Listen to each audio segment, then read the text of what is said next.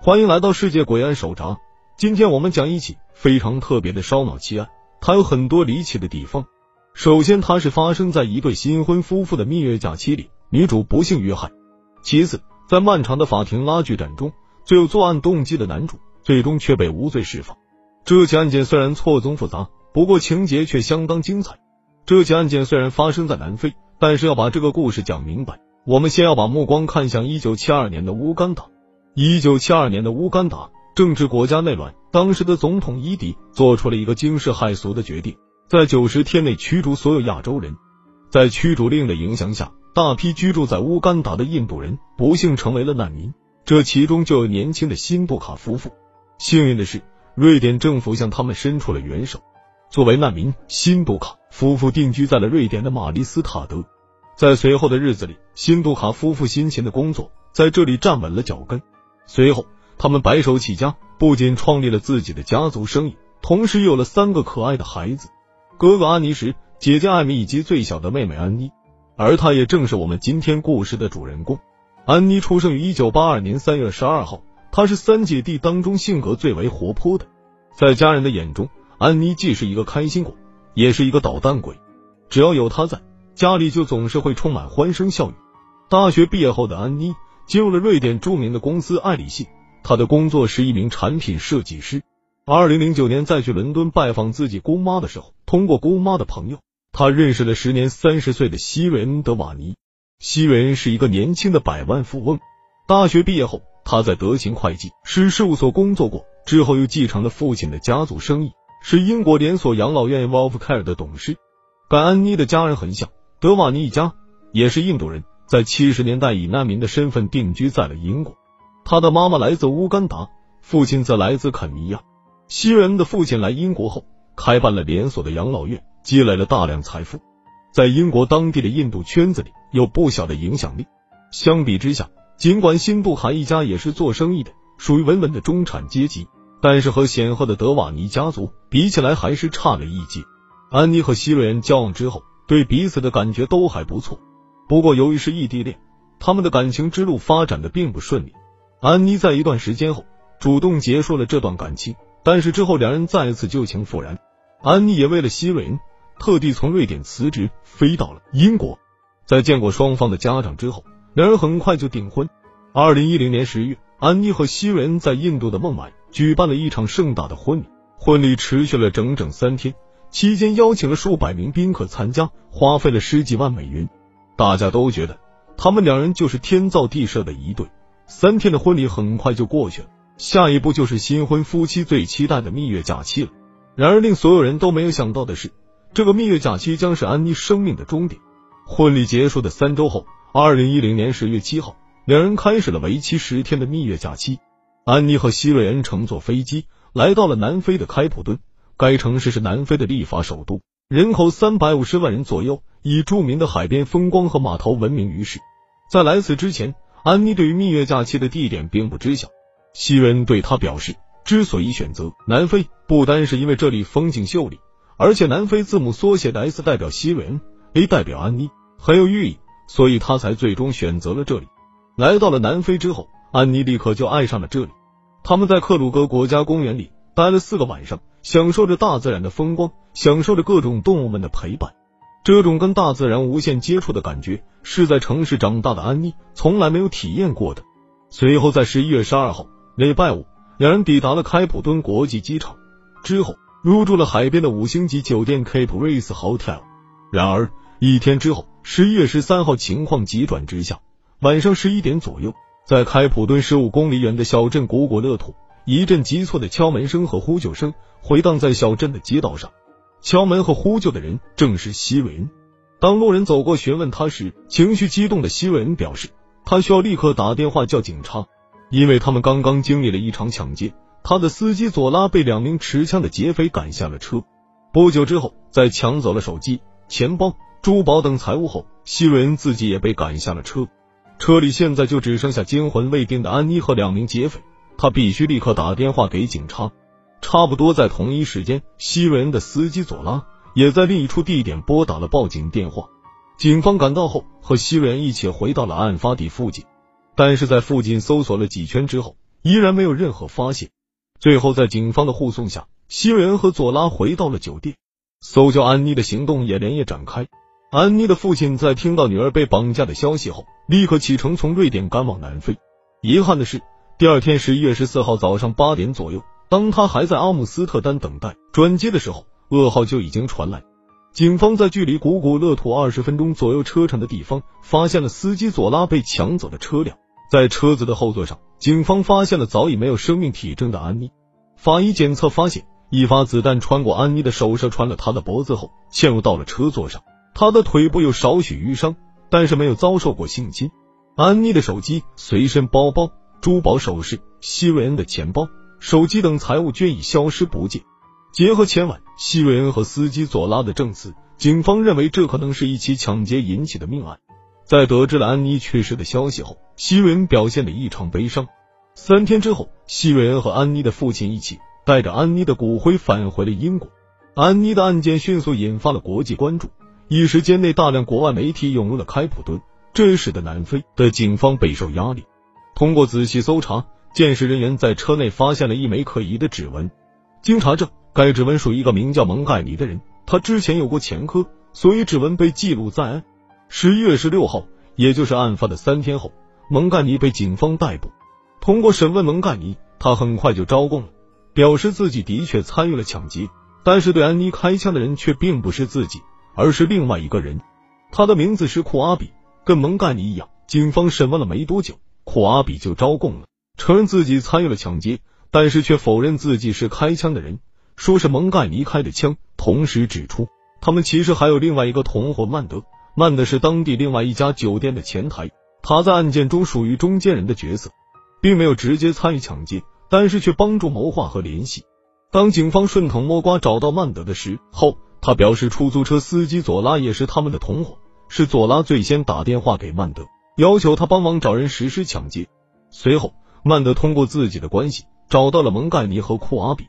而当警方找到佐拉问话的时候，他的证词惊掉了所有人的下巴。佐拉表示，安妮的新婚丈夫希瑞恩才是幕后主使，是他出钱让佐拉解决掉自己的新婚妻子。根据佐拉的描述，事情的经过是这样的：十一月十二号，当安妮和希瑞恩下了飞机后，佐拉作为司机把这对夫妻带到了酒店。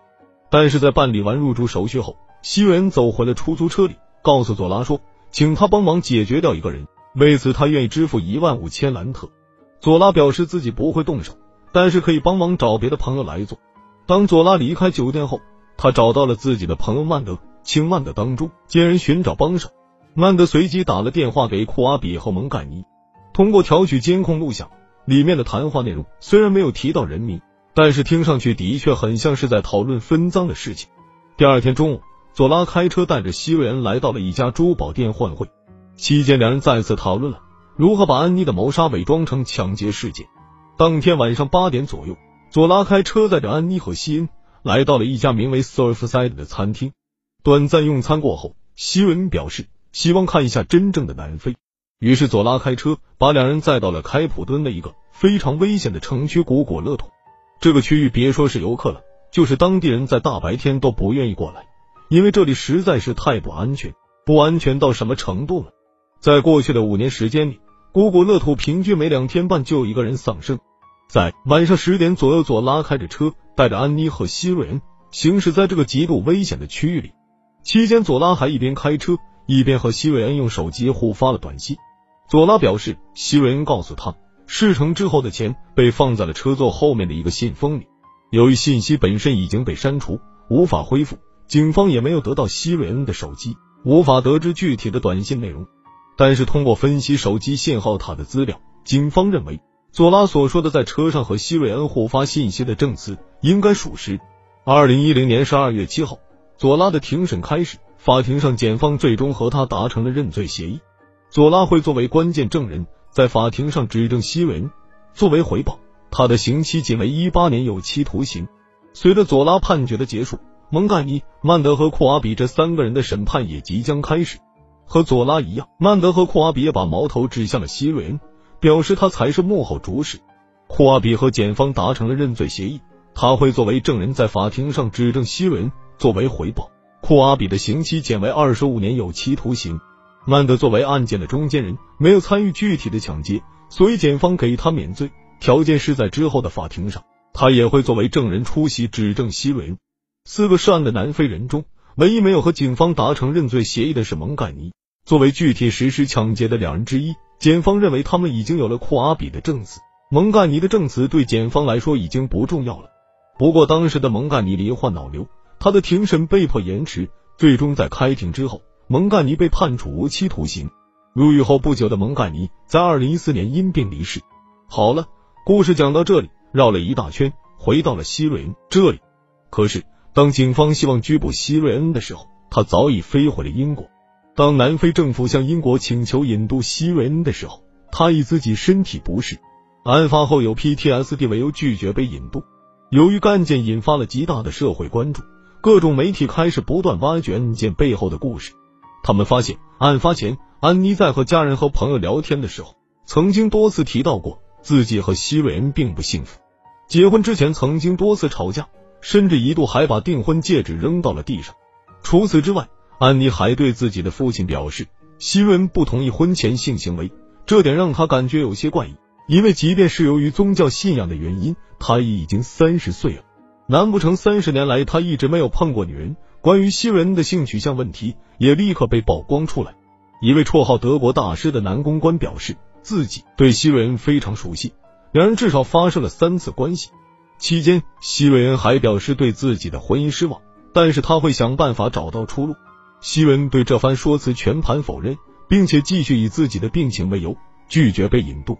二零一四年，英国高等法院的三名法官驳回了希瑞恩的请求，他将在二零一四年四月十四号。被引渡回南非受审。二零一四年十一月，在案发的四年之后，希瑞恩终于回到了法庭。希瑞恩否认全部的指控，坚称自己无罪。他的家人花费重金请来了著名的律师弗朗索瓦来为希瑞恩做无罪辩护。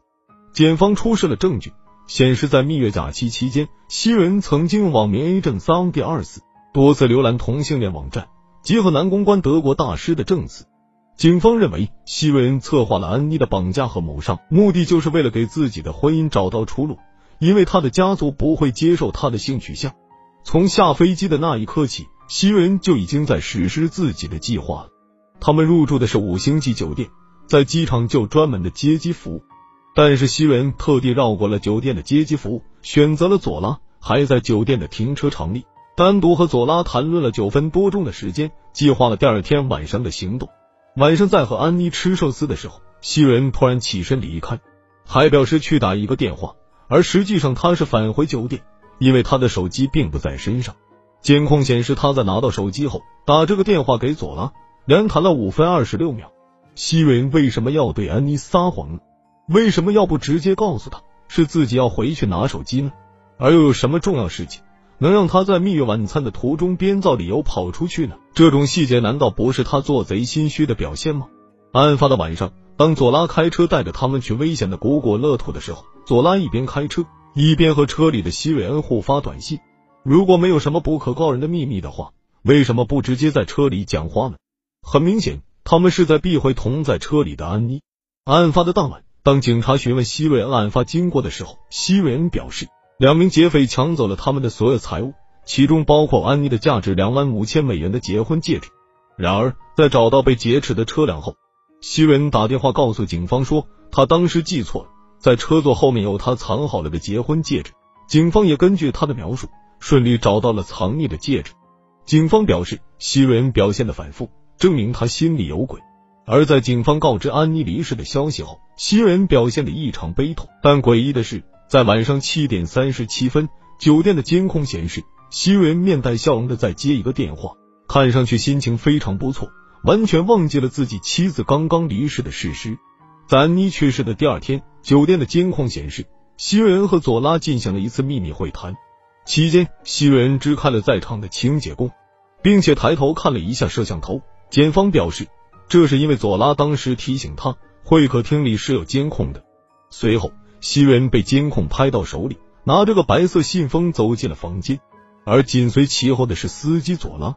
当佐拉从房间里出来的时候，手里多了一个白色信封。检方表示，他们相信信封里的一定是现金，是作为佐拉帮忙一切的报酬。尽管西维恩的律师声称这不过是西维恩在支付佐拉作为导游的报酬，但是检方表示没有正常人在付款的时候需要这么偷偷摸摸的。随后，检方请出了他们的关键证人佐拉。然令检方没有想到的是，本以为佐拉会给希瑞恩的定罪提供重大帮助，但实际上检方这是在搬石头砸自己的脚。因为希瑞恩的律师弗朗索瓦以佐拉的政策为突破口，完全撕开了检方的整个防线，让庭审出现了一边倒的现象。我们看一下弗朗索瓦是怎么做到的。首先，他列出了佐拉证词中多达几十处非常矛盾的地方。在佐拉给警方的第一份证词里，佐拉表示希瑞恩对他说，他要找人处理掉一个人，这次的目标是一位女性，他会在晚上的时候到达。弗朗索瓦表示。如果西文真的是要下手的话，为什么不直接挑明说是安妮呢？佐拉分明就已经见过安妮了。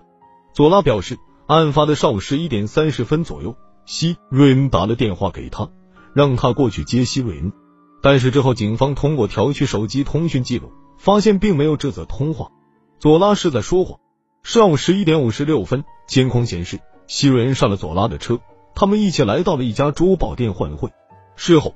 店主跟警方表示，当时西瑞恩用幺五零零美金换了一万两千兰特，算上之前西瑞恩已经换回过的钱，警方认为他的手里大概有两万兰特，足够支付枪手的费用。